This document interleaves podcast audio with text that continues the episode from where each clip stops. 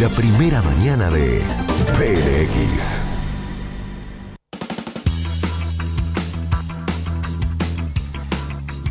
El estacionamiento medido en Córdoba, ¿se acuerdan de Moby Park? ¿Eh?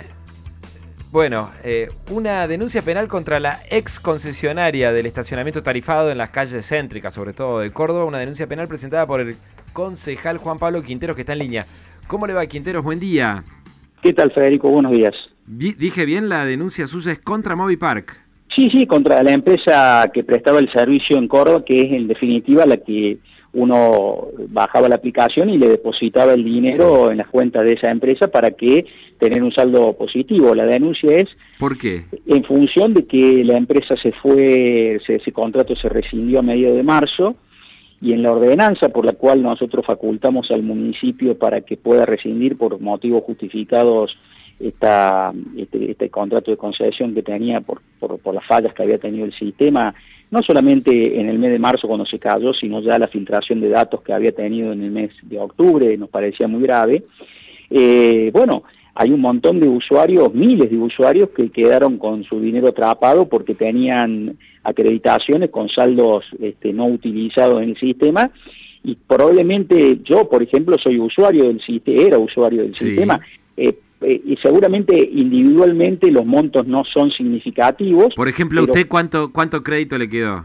Y a mí me pueden haber quedado, la verdad que no, no, no lo supe porque después que se bajó la aplicación no pude constatarlo, pero me pueden haber quedado entre 200 y 300 pesos, eh, que es un monto, insisto, que no, no, no hace a la diferencia de nadie, pero si usted lo multiplica por los 210 mil, 210 mil de la Municipalidad de Córdoba informó que había 210 mil usuarios que habían bajado la aplicación. Pongámosle que 50 mil tenían saldo crédito a favor. Y bueno, sí, y por, póngale un, nadie pone menos de 200 pesos. Una estimación moderada, sí. Estamos hablando de mucho dinero. Que, pero sea cual fuera el monto, no tiene ningún derecho que verse con la plata de los usuarios, eso está absolutamente claro. Eh, y no sabemos qué hizo la municipalidad, porque a mí me da mucho la atención que quien saliera a contestar el abogado defensor de la empresa fue el jefe del bloque de Unión por Córdoba, que hacemos por Córdoba, que dijo que la gente se quede tranquilo, que el dinero se le va a devolver. No, en realidad no se le va a devolver el dinero.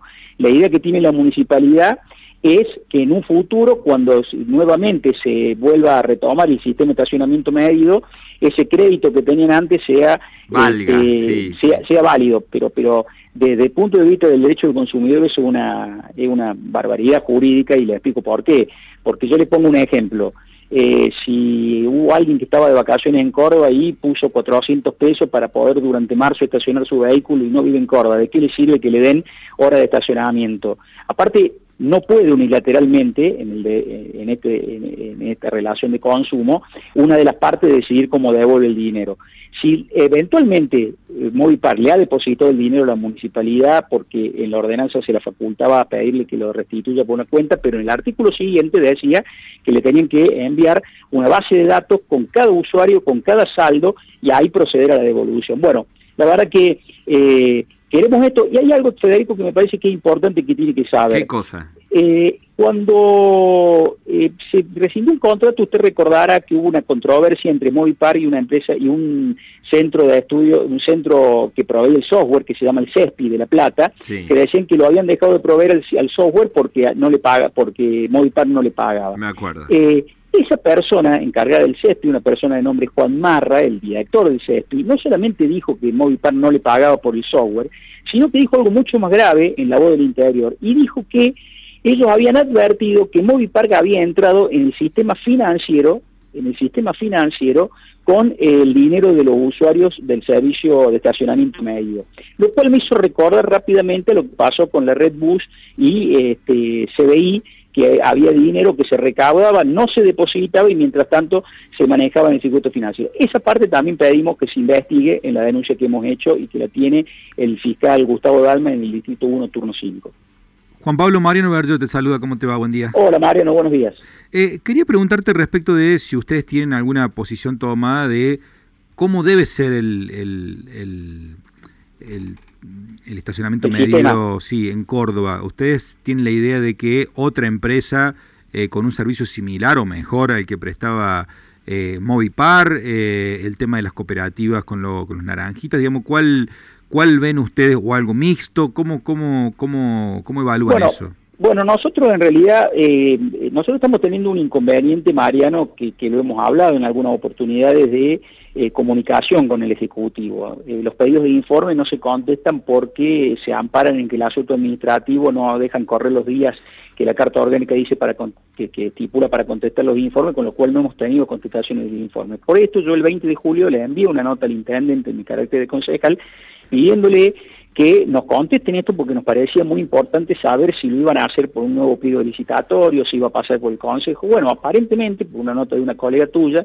y, una información que salió en el boletín oficial la semana pasada de la municipalidad, aparentemente mediante un decreto la municipalidad continuaría con el servicio con esta empresa que te acabo de nombrar, que es el CESTI de La Plata, eh, con un sistema similar.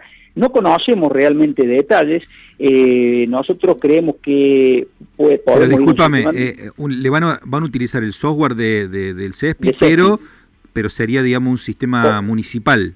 Exactamente, lo, tendría bajo la órbita municipal, harían, yo estoy hablando de lo que leí en el diario, mm. que creo que es una información fehaciente porque cita fuentes municipales y aparte yo leí el, el, decreto que salió público en el boletín oficial. Aparentemente lo que se quiere hacer es un sistema municipal eh, un sistema de estacionamiento medio municipal, el SEM, que lo prestaría el software del CESPI, que ya lo prestaba con Movipark, eh, con el respaldo de la Universidad Tecnológica Nacional aquí de Córdoba.